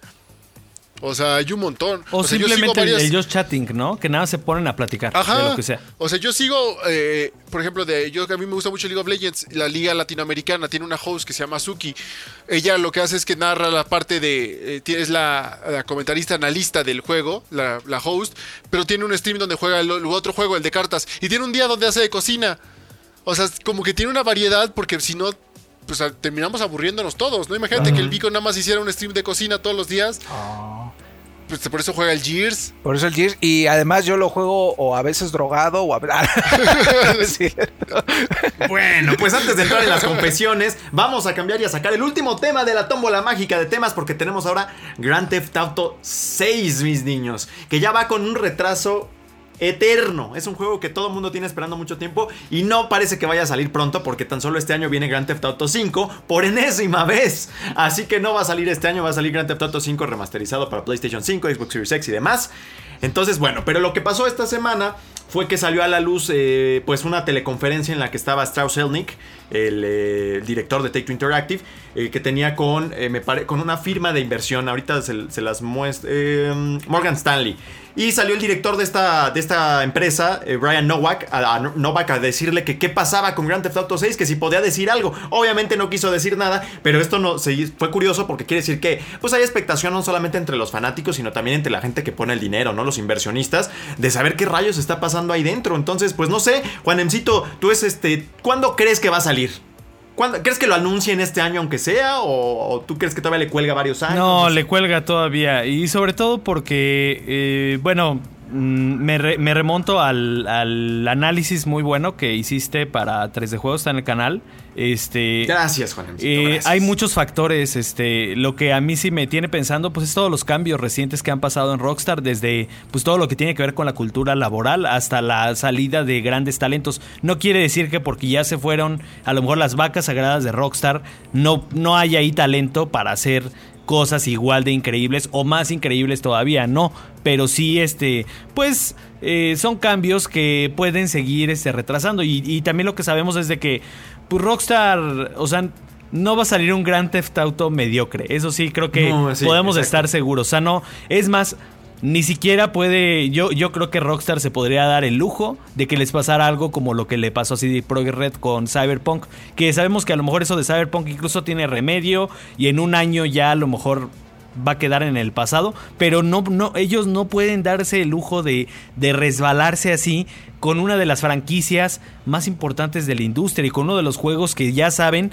que no le apuesta a los a los 5 milloncitos, a los 2 milloncitos que vendió incluso Dead Stranding, ¿no? No, le está apostando a vender cientos de millones de copias. 120 llevan ya, 125 por ahí, no sé. Eh, o sea, es ridículo. nadie- Es un juego con 7 años de antigüedad. Nadie en la industria te, te, te entrega un juego de y tan 100 solo millones de el año copias. pasado, si no me equivoco, vendieron 10 millones. El año pasado. O sea, la gente dijo, pues qué juego ahora que no puede salir. Grand Theft Auto, ese juego que todo el mundo lleva hablando de él una década.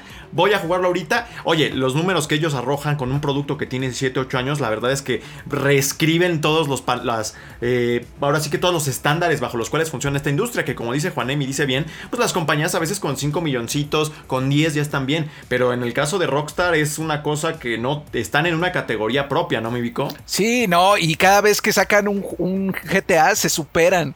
Que eso, eso, a ellos mismos, o sea, es lo que siempre me viene a la mente. Eh, ¿Jugaste el 3? Ah, pues sí, estaba padre. Pero ¿jugaste Vice City? Ah, ese estaba chido. ¿Jugaste San Andreas? Uf, chulada. ¿Jugaste el 4? Uy, no, wow. ¿Y ¿Jugaste el 5? Que además el 5 ya es, es su tercera generación, ¿no? ¡Ah, qué locura! O sea, porque salió en 360, salió en Xbox One y ya está, bueno, ya se anunció con mejoras para PlayStation 5, que es la nueva generación, entonces... Que Strauss dijo es que lo nuestro no, no- nada más son ports. No. Nosotros hacemos arte cada que llevamos este juego a una nueva generación Y, prácticamente. y ahora, cuando yo jugué GTA V, dije es que aquí puedes hacer todo lo que quieras. Puedes jugar tenis, puedes ir al table, puedes ponerte borracho, puedes este, matarte con tus amigos, puedes asaltar bancos, puedes asaltar a la gente, ponerte high. O sea, puedes hacer todo en GTA V, en GTA Online también. ¿Cómo superas eso? O sea, ¿qué, Sí, ¿no? Tiene que ser ¡Wow! revolucionario. GTA Debe 6 de- tiene que superar por mucho a GTA 5. tiene, Entonces, que, tiene que Y siempre simbrar. encuentran la forma. Digo, Red Dead Redemption 2 fue una locura. Sí. O sea, ese juego, si no hubiera estado God of War ese mismo año, ganaba 700 eh, Game of the Years. Sí, ¿no? Y, Pero bueno. Y la otra cosa que ahorita que dijiste el dato, ¿te das cuenta que en México somos 130 millones de personas? Sí, 100, 120. Una creo. cosa Ajá. así, 120 y cacho. Eh, eh, o sea, todos... en Todos tendrían Todos podríamos 5. tener un GTA V. Todos los mexicanos, imagínate. Ese, ese número así, así... Ay, es que soy, ¡ah! soy increíble, la neta, que un videojuego haya vendido tanto y que siga gustando. De hecho, eh, quizá la banda que nos ve no, no está para, para saberlo ni yo para contarlo. En el clan del Frui estamos considerando, además de Valheim, que ya está por ahí el Frui en Valheim, eh, eh, regresar a los atracos de GTA Online. Que, Que fueron toda una gran experiencia. Pero a propósito de los, del GTA Online, la gran pregunta es, Angel Orco, ¿tú cómo ves Grand Theft Auto 6? ¿Lo ves solamente online, por ejemplo? No, como, justamente como dices el video, yo creo que irse totalmente online, yo creo que sería un paso para, no, para atrás, pero un paso equivocado, porque al final de cuentas, sí, la gente que lo, junta, que lo compra por jugar el online, ¿cuánta gente también lo compró solo para jugar la campaña? No le interesa el online. O sea, ellos lo único que quieren es jugar la campaña, lo pueden repetir una y otra, porque al final de cuentas, puede ser que te intenses mucho y le des con todo al, al GTA, llegar al 100% es complicado. Juntar todo es complicado. O sea, no por nada el- el- el- hay tantos misterios que, que obviamente Rockstar lo hace como que de poquito a poquito. O sea, en una sola semana la gente no encontró todas las cosas que tenía. eh, Grand Theft Auto, con todo y que hay guías, con todo y que eh, los que, por ejemplo, mencionando, por ejemplo, IGN, los wikis, todo esos que, que están hechos, ellos para juntar todas esas cosas, obviamente no lo sacan en una semana, por más que tengan el juego un mes antes. O sea, son esas cositas que Rockstar obviamente va poniendo de poquito en poquito. Ya saben, una actualización de repente, ay, miren, este, una esto no te dice qué es, pero eh, te encontraste unas más, unas este, pistas para el Bigfoot, ¿no? Por ejemplo. O sea, son esas cositas que yo creo que la gente le va a entrar a la campaña, que la gente quiere el single player por algo, o sea, quiere estar jugándole pues como con Red Dead Redemption, o sea, que te dure un montón, que vayas y cases cuánto animal tengas eh, a la vista, que puedas ir a explorar lo que quieras. Obviamente el, el- el- el hecho online, obviamente es lo que le está dejando dinero. Y yo creo que lo van a implementar porque de manera, pues ahora sí que perfecta como lo están haciendo con el 5. O sea, queramos o no, lo hicieron de manera perfecta, juntar ambos y al final de cuentas, ¿cuánto tiempo salió? ¿Cuánto tiempo pasó entre uno y otro? Entre que salió el, el normal y luego salió el online. Como... Sí, creo que fue como un año, ¿no? según Sí, yo fueron meses. No sé, hay que ¿O investigar fue un bien el mes? dato. Ya no la me verdad no me acuerdo. Yo, yo según o yo sea- sí estuvo muy pegadito. Fueron un Pero par de bueno, meses. no salieron al mismo tiempo. Ajá. Eso Ajá, es seguro. es- es- eso es seguro, porque le dio la oportunidad a que la gente. ¿cuántas A ver, lo veces checo. co- o sea, comparado con otras cosas, por ejemplo, con el Watch Dogs, como que digamos que quiso hacer lo mismo. El problema es que Watch Dogs simplemente es un modo multijugador. Este es un si- ecosistema online, o sea, este es un Es un universo juego totalmente. completo, online. Ajá, o sea, por más que mucha gente diga, es que ve, el- o sea, si vamos a sacar el, el- el single player y después sacamos el online, ok, pero tienen que hacerlo de una manera casi casi perfecta. O sea, Claro. ¿por qué creen que Naughty Dog sigue trabajando en el online de Last of Us 2? Ujú, ujú. O sea, son esas cositas porque, pues obviamente no puedes tener solamente un, jue- un modo deathmatch. Así de Dos órale, semanas, pues, dice. Dos semanas después de Grand Theft Auto 5. Sí. O sea, no puedes estar así como, órale, váyanse y mátense en, un- en los modos. Porque al fin de cuentas, ¿cuánto tiempo de vida va a tener eso? Menos de un año. ¿Por qué ha sobrevivido el online del Grand Theft Auto? Porque uno, tienen este, expansiones. Dos, pues sí está adictivo. Tres, pues puedes jugar con tus amigos y hacer tus desmadres por toda la ciudad. O sea, ese creo que es el punto más importante. Es agarrar el juego principal y le metes online. O sea, no es como que vas a hacer algo aparte. O sea, estás usando lo mismo, estás explorando lo mismo. Yo creo que Rockstar lo va a estar, lo va a hacer bien. O sea, no es por ahora sí que así que sí ponerlos en el pedestal, pero al final de cuentas, ellos saben. O sea, ellos pusieron ahora sí que el, el la vara. Yo lo Y que Exacto, ahí- ellos han puesto el estándar. Yo- Pero hay una cosa que me preocupa y ahorita te doy la palabra, Juan Emcito, y es lo que decías. Se ha ido gente, pero la pregunta ahí es por qué se ha ido esta gente. De que salió Grand Theft Auto 5 a la fecha, ha habido, y más recientemente, los últimos 2-3 años, ha habido movimientos corporativos bien interesantes motivados por todo este debate sobre la explotación laboral y las malas conductas dentro de las empresas. Ya cuando se ha habido Leslie Benzies, que era, es la mente detrás de varias entregas viejas de Grand Theft Auto y que supuestamente es el creativo ahí, se hablaba de que había un ambiente muy tóxico dentro de Rockstar, básicamente como dice el nombre, como estrellas de rock, o sea, drogas, mujeres, eh, excesos y demás, ¿no? Eh, después viene todo este escándalo por Red Dead Redemption 2, que era su segundo escándalo de explotación laboral. Y ahí es el propio, creo que eh, Jason Scherer, el que dice que el año en 2019 una, una serie de cambios ahí dentro para que el próximo proyecto, en este caso Grand Theft Auto 5, fu- eh, Grand Theft Auto 6, fuera más amigable con la gente allá adentro. Pero más amigable con, con los que trabajan dentro de Rockstar, no necesariamente se, se va a traducir en un juego de la misma escala e incluso con el mismo tono. Dan Hauser, que ya también se fue, en algún punto dijo que le daba miedo pensar un poco en Grand Theft Auto 6 porque si es que el tono y el tema de la polarización y de la corrección política y todo complicaría el encontrar el tono correcto para este juego. Y Grand Theft Auto es un juego sumamente incorrecto. Entonces hay muchas cosas ahí entredicho sobre qué tanto pueda parecerse este Grand Theft Auto a los anteriores, más allá del online, Juanem. Sí, eh, bueno, yo también como que lo que lo que extrañaba un poquito es eh, que este tema del online, que la verdad no es para mí, o sea, yo lo he intentado Ajá, para mí tampoco. tanto con Red Dead como con GTA y la verdad no, a pesar de que sí disfruto mucho de los juegos online, estos de Rockstar no me han hecho clic, la verdad, eh, a nivel personal. Entonces, yo sí soy más de la escuela que, que hubiera preferido una gran expansión single player como Que lo fue llegó. On Dead Nightmare para Red Dead y como lo fueron también este, esas expansiones Tony. GTA 4, ajá. Este, yo hubiera preferido ese tipo de cosas y lo preferiría como que ese modelo más tradicional que ya no va a pasar. Y otra cosa que también extraño de Rockstar con esta franquicia en específico es de que antes, además de este gran GTA que tenían, tenían GTAs chiquitos. O sea, a, a PSP llegaron dos. O sea, no llegó uno, Ah, llegaron sí. dos. Chinatown Wars llegó también. Llegó. City y llegó Vice City y Chinatown fue incluso para 10 y también para PSP. Entonces, ¿dónde están esos juegos chiquitos? Porque yo me pongo a pensar ahorita en Nintendo Switch. O sea, Nintendo Switch sería el lugar perfecto para, re- para reciclar a lo mejor un poquito de lo que fue la ciudad a lo mejor de GTA 5.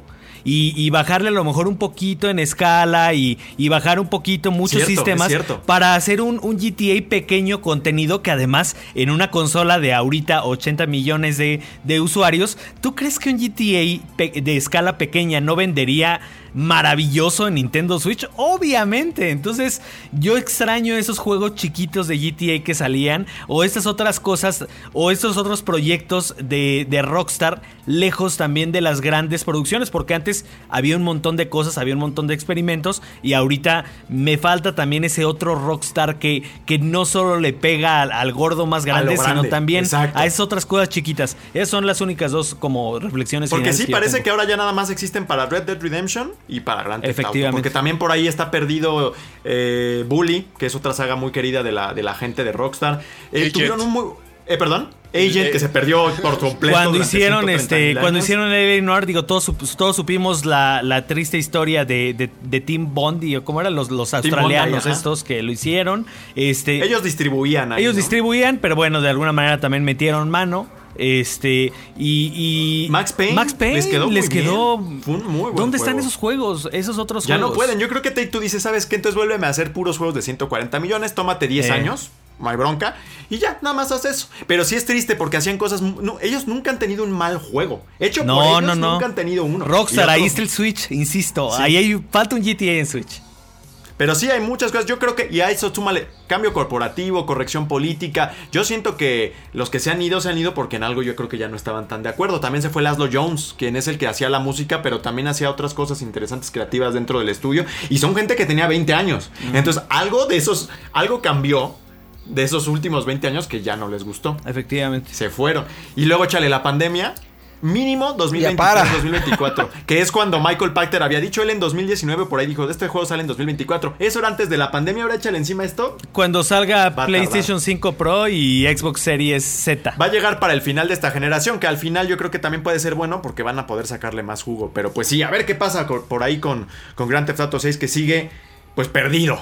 Pero va a estar bueno. Es- ¿Dónde pero estabas esperemos. perdida? Bueno, pues ahí está. Esos son todos los temas de esta semana que, la, que decía, decía en la intro que era en las- que había estado bien tranquilo, ¿no? Cual que ha habido un montón de información y lo que nos faltó porque Bethesda pues ya ahora sí ya es oficialmente parte de Xbox. Pero bueno, eso ya fue mero Ya, chole. Ya lo tocamos en. Ya, ya habíamos tocado Sí. nuestra opinión de Ya ese tema. entonces, eh, no ha cambiado mucho. Ya habíamos dicho un poquito lo que implica. Entonces, vayan a ese episodio donde seguramente está ahí todo lo de Bethesda y Xbox. Bueno, pues ahí está. ¿Qué les parece? ¿Qué les interesa más de todo esto? Metan la mano en la tómbola y continuamos con Playground número 47.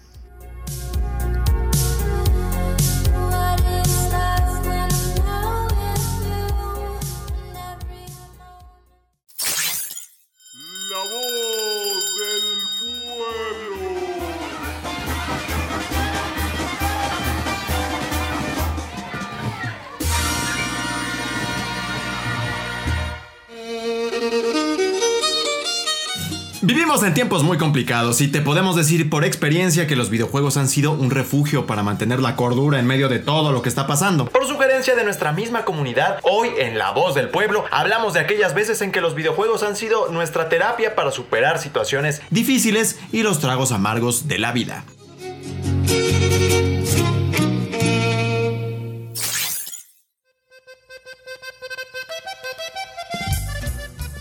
Así es, así es, ya, lo dijo aquí el, el dragón dorado de 3D Juegos México, el querido Rory y su sonidero. Eh, pues en esta ocasión les damos una vez más la oportunidad a ustedes, querida comunidad, de participar aquí con nosotros y que resuelvan la- el cuestionamiento de la semana, que es eh, creen que los videojuegos son terapéuticos, los han ayudado. ¿Por qué?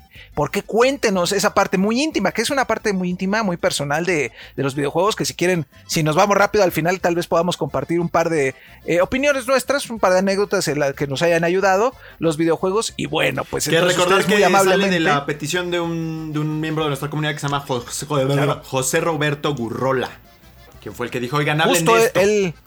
Ahí en y TikTok. le- en TikTok, salió en TikTok. Recuerden seguirnos en TikTok, por cierto. Ah, y este, pues le tomamos la palabra. de- recuerden también que si ustedes tienen un tema, lo pueden sugerir para la voz del pueblo, lo pueden sugerir también para, quizá lo Para podemos opinión. abordar nosotros ya en la opinión. Eh, eh, no, sin miedo, sin miedo al éxito, bebé. Entonces, usted ya respondió muy amablemente en Twitter. Ahora una disculpita a los amigos de Facebook, que es que me llené yo, me retaqué yo mi boquita y ya no, ya no me cupo, pues ya no me cupo el posteo de Facebook, pero en Twitter participaron mucho y participaron muy bonito. Una disculpita a los amigos de Facebook, pero recuerden también seguirnos en Twitter, por cierto. Arráncate por ahí. Mira, Angelito, que este es el comentario inicial, el más hermoso de todos, la verdad. Nos empezamos con Tony, el querido Tony Chan. Saludos hasta allá. Que nos dice. ¿Hasta allá pocos- dónde, Ángel Orco? ¿Hasta allá dónde? Hasta el otro lado del charco. Ah, bueno. Hasta la madre Porque patria. dices, bueno, pues, quién sabe a dónde. Que hasta Como donde, el niño del Hasta donde ande Tony ahorita. bueno. Empieza y dice, muy pocos juegos me han resultado tan terapéuticos como Streets of Rage 4. En las primeras semanas del confinamiento de 2020, más allá de la ilusión que me hacía trabajarlo, Fue una, fue una alegría tremenda disfrutarlo y gozarlo con cada uno de sus personajes. Sensación indescriptible, tío. Hermoso. Pero es que para mí, Tony, creo que muchos juegos son terapéuticos porque a él le llenan de. Lástima que ahorita anda lastimado porque no puede jugar justamente. Entonces, igual está teniendo como que el efecto eh, opuesto. Se está volviendo loco. Así, ¡ah! Ah, mi Tony. Le mandamos una- un gran abrazo a nuestro Tony para que se llene más de energía y pueda ya retomar todas sus actividades de tradicionales. Recuperarse pronto. Y, y que la neta es que aquí comenta algo importante que aunque trabajar en esto de pronto se vuelve tedioso y, y es, es este, ay, tengo que hacer esto, tengo que hacer el otro y porque es un trabajo, este también nos sigue causando mucha alegría y, y mucha satisfacción trabajar en juegos eh, que esperamos mucho o en los que creemos mucho o en los que estuvimos viendo desde el inicio y que ya salió y dices, ay, qué padre, ¿no? Por fin lo voy a jugar. La neta, es, es- es una sensación muy padre. Como sensación alegría, padre de tener dice. ahora que se le duermen las manos cuando uso la compu. Entonces está feo. Pero se te duermen, también quién sabe. Se pueden hacer experimentos ahí. bueno, ya, que siga, que siga, porque. Juan, Juanen, por favor, sí, reviéntate el de Eros. Voy Uy, con Eros. Eros, arroba Eros 65 Eros 54 97 43. Puede ser su número de teléfono. Dice, bueno, dice, hola chicos, me encanta Playground. Opino que sí funcionan como terapia ya que ayudan a fortalecer las relaciones sociales e incentivan el trabajo en equipo y la comunicación. Además nos ayudan a ser más tolerantes con las personas y creamos amistades muy rápido. Saludos y continúen otro tweet. Quiero agradecer al vikingo ya que la semana pasada pude jugar con él y eh, demás seguidores Gears y me divertí muchísimo. Podría llegar a decir que fue algo terapéutico. Bueno, pues ahí está el señor Ramazotti. Justo, Eh, justo. sí, y, y creo que eh, toca ahí algo muy importante que es el tema social también. O sea, hay gente que a lo mejor le cuesta mucho socializar en vivo y a lo mejor en los juegos es más fácil interactuar. Y bueno, lo de la creación de amistades, pues ni se Sobre diga. todo ¿no? O ahorita sea, con muchos. la pandemia. Nosotros Vico nos, nos Sí. salvó al inicio, ¿no? Con el Warzone. Sí, que pero cañón, ¿eh? Ponía toda la cuota de socialidad que necesitábamos. Socialización. Así es. Sí. Y, des- y después lo jugamos tanto que nos terminó nos. Y a lo la mejor. Y, y- y también cambia la forma de socializar, porque, bueno, nosotros pues reflexionábamos también. Eh, ahorita rompimos a lo mejor ciertas maneras de socializar en vivo. Pero realmente nuestra, nuestra, esa, nuestra cuota de vida social está ahí, mm, ahorita actualmente. O sea, nos conectamos a lo mejor todos los días a platicar ahí, a desahogarnos, a, a estar con las personas que queremos, ¿no? Entonces, este, pues bueno, es de alguna manera como, como va mutando también la relación social, eh, pues en, en este mundo en el que vivimos y pues lo que falte, ¿no? Bueno, pues ahí Así es. R- Rory, le- mira, Rory, ahí está. Astrubal. Astrubal, que tiene como su iconito muy bonito, muy precioso. Dice, hola chicos de 3 de juegos. Yo creo que depende de algunos juegos. Por ejemplo, he visto que juegos del estilo de Stardew Valley ayudan para el estrés por lo ameno que es su gameplay. Postdata, les comparto un pequeño fanart que hice del staff de Playground, que pues, es el, que, el protagonista de este día, ¿no? Chulada. Y sí, es cierto, ahí, ahí también está el tema de qué juegos te, relajan y te calman y qué otros te estresan. Por ejemplo, yo con el propio Warzone, eh, ya había veces que me iba a dormir como que muy tenso. Cuando jugamos ya más, más noche. Incluso, ¿sabes? Como con, Cuando jugaba Rocket League con, con, el, Mike. con el Rocket League y, con- y el Apex, mano. Con el Apex luego me iba hasta enojado de que estabas ahí una hora y no hacías nada. Ni una baja te llevabas de que eras tan malo. Entonces hay juegos que... Y ahorita con Valheim, por ejemplo, siento que me voy más tranquilo porque el Valheim es la pradera. Cortar árboles. Pero te, te pierdes, o sea, te entran tus amigos, te pierdes Sí. y ya no Sí, resulta Pero si terapéutico. no pasa ya mejor eso, empiezas tu si no te servidor. mata el troll y pierdes todo tu gear, te relaja. Que es como que ahorita lo que me ha, me ha pasado con ese juego. Ya llego muy, muy feliz así, mira, ah, ah, ya me duermo. Ya ni siquiera hace falta el autodeli.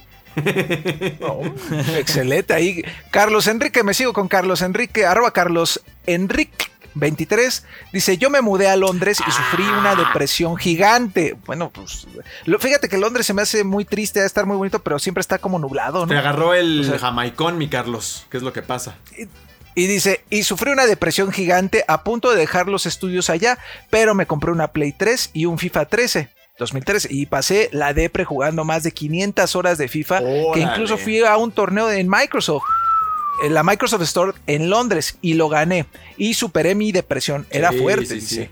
También ahí anexa, ah, y sí retomé los estudios y los acabé alternando estudios y videojuegos. Lo que pasa es que cuando te vas a otro país eh, puede ser un cambio bien duro. O sea, como que siempre se asocia con esto. Claro. Ah, sí, éxito y todo va a salir bien. Y sí. Pero lo que luego tienes que pasar en otros lugares para acoplarte, para reconstruirte y reencontrarte es durísimo. No todo, no todo mundo lo, lo logra, ¿no? Y mira, Carlos se apoyó aquí en FIFA, que también es una... Es, es como no, no, no en- hablamos el mismo idioma, ¿no? Panball. que es el bello idioma del fútbol, Exacto. ¿no? Ahí está. Ahí está, mi querido Carlos. Eh, querido Angelito, por favor, con Fernandito. Con Fernando Ruiz, que es arroba BatmanFRP-IPN, nos dice sí. Y, bast- y bastante. En este caso, mi novia ha jugado Animal Crossing New Horizons desde que salió y le ha ayudado a calmar ciertos problemas de ansiedad y angustia que ha tenido, además de que le sirve mucho para el estrés de las clases y en general los problemas cotidianos. No, Ah. de acuerdo. También este, yo luego les compartía que mi mamá juega demasiado Animal Crossing y sí me ha compartido que los días que se siente así un poco achicopalada, pues se pone a jugar Animal Crossing. A veces incluso nos conectamos allá a jugar juntos y eso a ella le, le ayuda muchísimo en esos días complicadones. Es, Sí. una, es una forma de, Pues es que te de aliviarse mano. también. Sí. A ver, ahí por favor, Juanen, con eh, Joel. Joel dice, en definitiva sí, al menos yo lo tomo como un relax entre trabajo y la universidad o el trabajo y tareas. Cosas como esas me relaja mucho el jugar. Para mí es un hobby y una distracción sana. Ah, y saludos desde Guatemala. Sí, yo creo que también jugar, o sea, eh, digo, a pesar de que todos los excesos son malos, creo que es mucho más sano que estés en tu casa jugando a que a lo mejor... Pues andes buscando otras distracciones y otros Nada de que incluso ponen Macana. que incluso ponen en riesgo tu salud, que incluso ponen en riesgo tu salud y ponen en riesgo tu seguridad Pues claro. este, personal. O sea, imagínate, sales para distraerte, te pones una borrachera y manejas borracho y te accidentas. O sea, Adiós. eh, y si te quedas jugando en tu casa, pues te digo, no pasa de que también si te vuelves adicto, bueno, hay otros problemas. Pero este, yo creo que en- entre todas las maneras de, de encontrar una distracción sana, como dice, creo que está bien siempre y cuando les digo, pues, todo con medida, ¿no? Eso es algo, algo lógico. No, con exceso todo. Claro. Exacto. Rory, por favor, ahí con B- Show Weird. Bicho Weird dice, línea muy delgada entre lo que puedes considerar terapia y o distractor mental. Claro que alguien con problemas puede ayudarse de un videojuego y omitir su realidad, pero no creo que sea lo más saludable para alguien con deficiencia de conciencia, porque la vida no es un juego. Eh, El punto ahí sí es, es- es cierto, o sea, si tú también tienes una depresión muy aguda o un tema así, tienes que buscar quien te apoye de una manera Ayuda profesional. profesional, Porque claro. el juego nada más es evasión un poco, ¿no? O sea, si es una cosa ahí leve y demás, te desestresa, está padre. Pero si traes ahí unos, unos, issues- unos issues más que, problema. que sí, luego he escuchado a algunas personas que me comparten cosas y dicen y me te platican cosas que dices, bueno, es que esto ni 10 Call of Duties lo van a, lo van a arreglar, güey. O sea, tienes que ir a, a platicárselo a alguien que te ayude, ¿no? Entonces ahí creo que va por ahí- ahí. La invitación ahí, pandilla, es este, si usted considera que su salud mental no es, eh, no está óptima, eh, vaya, busca ayuda, se vale, ¿eh? No, Sí, sin yo he ido, sin miedo, yo he sin perder tiempo. Debería volver, pero yo- ¿sabes cuál es el tema? Es caro, man.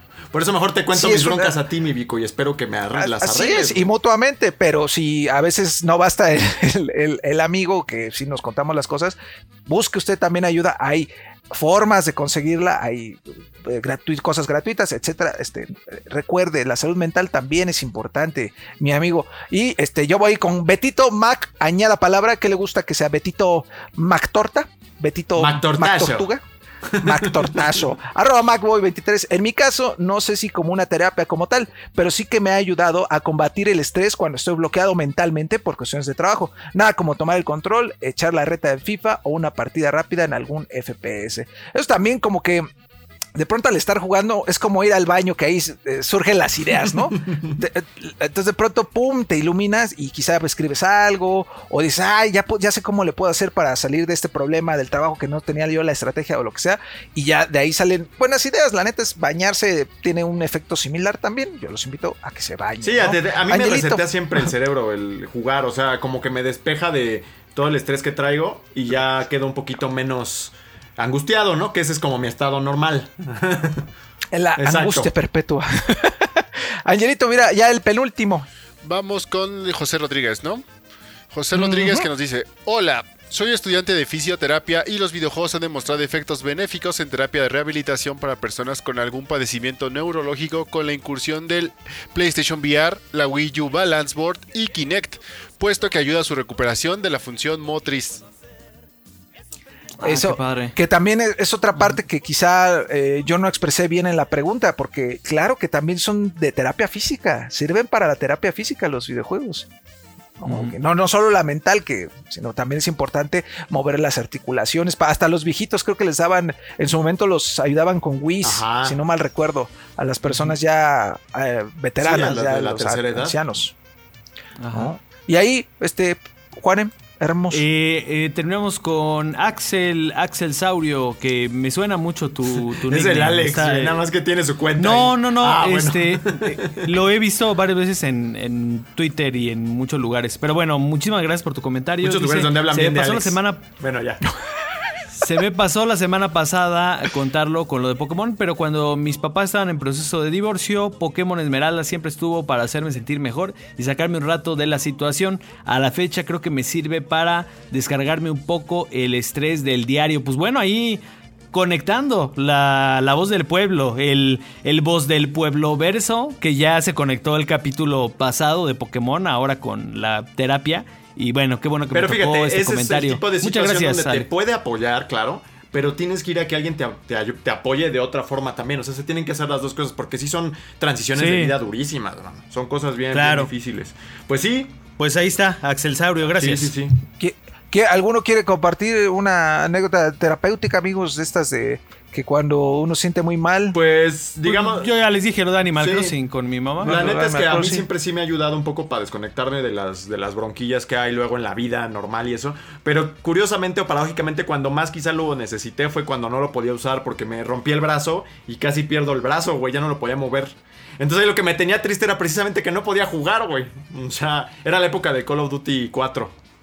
Entonces, pues esa fue una época eh, difícil y sí, los juegos te pueden ayudar a desconectarte mucho, pero siempre es bueno ir a terapia y, y buscar que alguien te oriente de una forma profesional, porque al final, pues los juegos siempre son, son nada más como que esta onda que te permite evadir, pero no son la solución, ¿no? Este bálsamo, pero yo creo que en el caso de que Sí, si es algo leve, no sí, tengas un problema, ah, exacto, si no tienes un problema muy fuerte, algo realmente que te, que te lleve a, a- a ir al médico, pues sí necesitamos de estas motivaciones, este, eh, y, y bueno, yo, yo creo que cualquier este pues, pasatiempo sano, yo por ejemplo me, me pongo a pensar, yo con lo que me relajo muchísimo es armando Lego, Ajá. o sea, ahí sí es cuando, cuando desconecto por completo, porque también para mí ya el tema de videojuegos, y también lo hablábamos al principio que dijo Tony de que él trabajó Rage, eh, yo ahorita también tengo, no cualquier videojuego me relaja porque yo creo que el 90% de las cosas que juego son por temas de, de un compromiso editorial, ¿sabes? De, de también trabajarlo y estar haciendo la reseña, o sea, ya también entra en ese terreno de que también es el, trabajo y hay que hacerlo con profesionalismo. Entonces,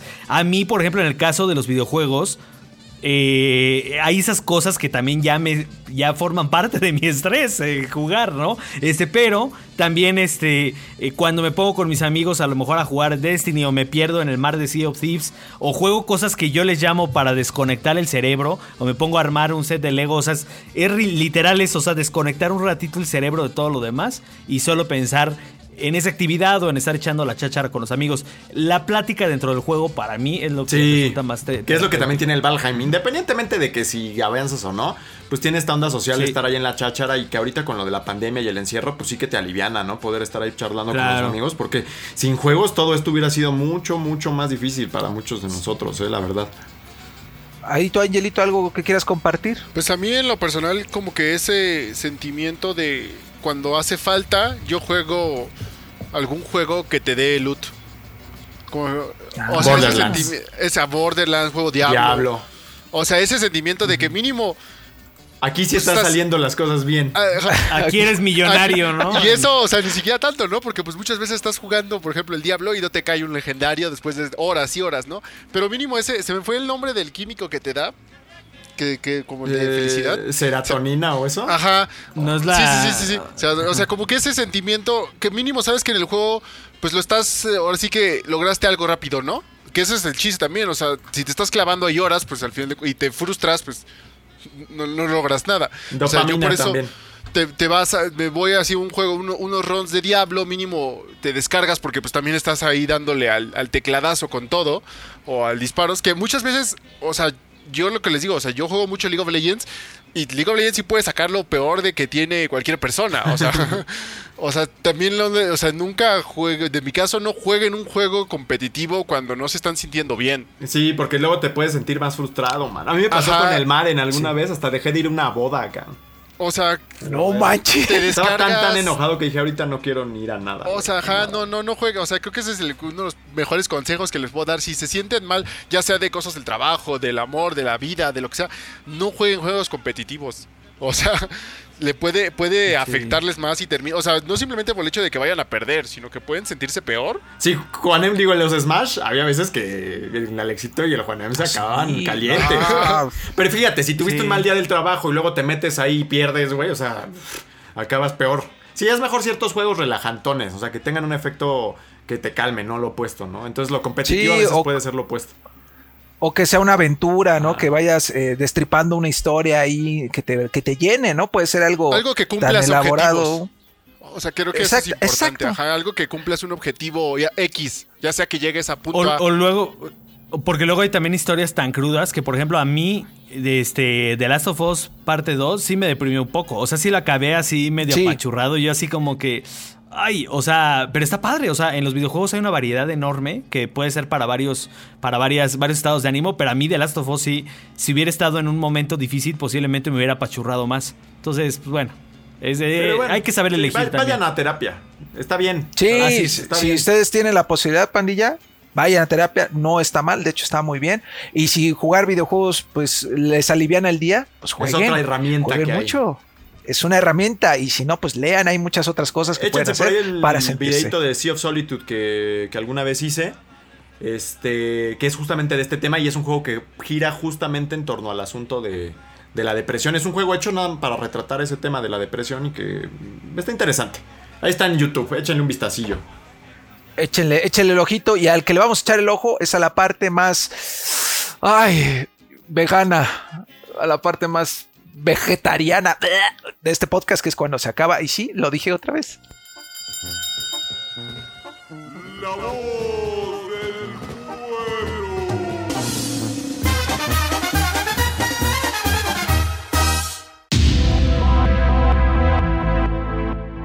Y bueno, así despedimos un episodio más de eh, Playground, eh, agradeciendo a todos como cada semana su retroalimentación, sus comentarios, eh, todas sus opiniones en la, en la voz del pueblo, que la verdad siempre se agradecen. Y todo su amor, la verdad es muy grato recibir ilustraciones como la que recibimos esta semana. Y bueno, no solo ilustraciones, todos los, los comentarios buena onda que nos hacen, nos eh, dan gasolina para seguir en esto.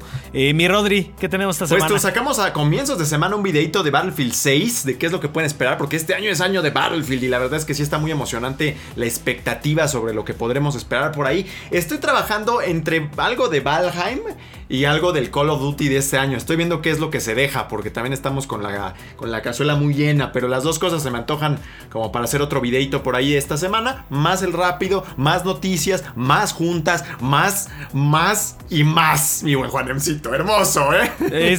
Ya estamos ahora sí rebasados y volviéndonos un poquito locos. Este, pues ni modo, así es esto. Pero también este, sacamos un videito por ahí que yo ya venía cocinando, fíjate. O sea, a propósito que entre mil cosas que hacer, ya venía cocinando desde hace dos semanas. Este, un listado de, de las películas y series de videojuegos que están ahorita en camino y que son muchísimas. Yo, este, pusimos 23. Podrían ser algunas más, son- ¿eh? Y algunas son dobles, porque de algunas franquicias hay dos proyectos en marcha. Eh, Entonces, y podrían ser más. O sea, seguramente, yo creo que si le hubiéramos rascado ¿Sabes que estaba todavía más, hubiera sido Duty 30, sigue ahí 35. parada? De Stefano Solima, no sé el director, pero ya sé cómo se Ah, claro. Y creo que también, ¿no estaba Tom Hardy para Splinter Cell? Desde hace tiempo, como No, apalabrado. Creo que como- sí había algo, algo así. Pero bueno, pues ahí está. Bueno, les digo, nosotros citamos 23 cosas y quedó un, un video larguísimo, este, que también van a ver por ahí publicado en web en forma de, de slides. Pero la verdad es de que sí hay muchísima tela de donde, co- de donde cortar al hablar de esto. Actualmente, pues ya casi todos los días hay una noticia de algo relacionado con una película, o que si un actor, y que si un director, que si un póster, porque ya los videojuegos ya están de lleno en este mundillo también de, de esto. Entonces, por eso, a propósito eso hicimos esto. Y pues bueno, el Vico también tiene por ahí muchas cosas, ¿no? Así es, tenemos videos diarios ahí en Facebook, tenemos Instagram, ahí recuerden que en Instagram pueden encontrar noticias, pueden encontrar memazos, hicimos uno, un memazo de, de qué, qué hiciste en la pandemia, en la gran pandemia del Tu 2020. parte, hiciste tu parte. Hice mi parte.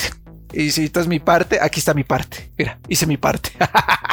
Eres el Cristo de eso. 3D juegos, güey. El, del señor de las redes, No. el pescador de clics. Pero fíjate que afortunadamente aquí mi angelito querido y el famosísimo Alexaurio eh, y bueno también el resto del team, ellos dos y Daniel Deza y los que y todos aportan. Entonces, pues nada más este de pronto, oye, esto está cotorro y ya lo vemos, a ver si, oye, pero sí está muy incorrecto.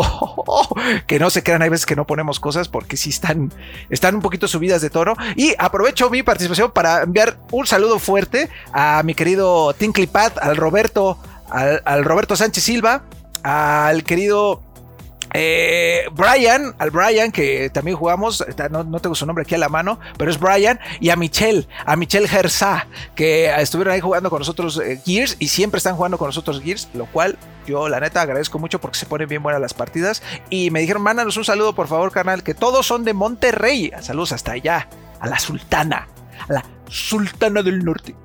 Perfecto. Y ya, gracias a todos, eh, síganos en todos lados. Gracias, eh, Angelo.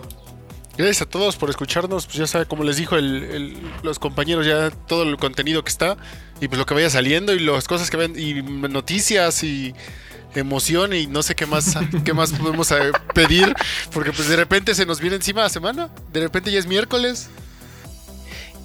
Y luego ya es abril, ¿eh? Se acabó y no alcanzamos a hacer todo lo que queríamos hacer, pero bueno, es importante recordarles que una vez más, lo importante que es que, que pues, nos den una visitadita en 3djuegos.com, eh, diagonal MX, de verdad que eh, se están redoblando esfuerzos por tener cada vez más contenido ahí que a ustedes les agrade, que les, que, les haga pasar un buen rato. Este, a propósito de eso, también tuvimos por ahí un contenido de From Software, los juegos de From Software eh, ordenados del mejor al peor, que de verdad hay una cantidad enorme de juegos de ese estudio. Este, denle un ojo porque yo me sorprendí mucho también al prepararlo. Esto, estaba, estaba también por ahí trabajando unas curiosidades de las tortugas ninja a propósito del maravilloso juego que se anunció esta semana que se ve de verdad de lujísimo. Y bueno, pues échenle un vistazo por ahí. Eh, gracias a todos, un abrazo a todos nuestros seguidores. Y esto fue Playground número 47. Nos escuchamos la próxima semana. Bye bye.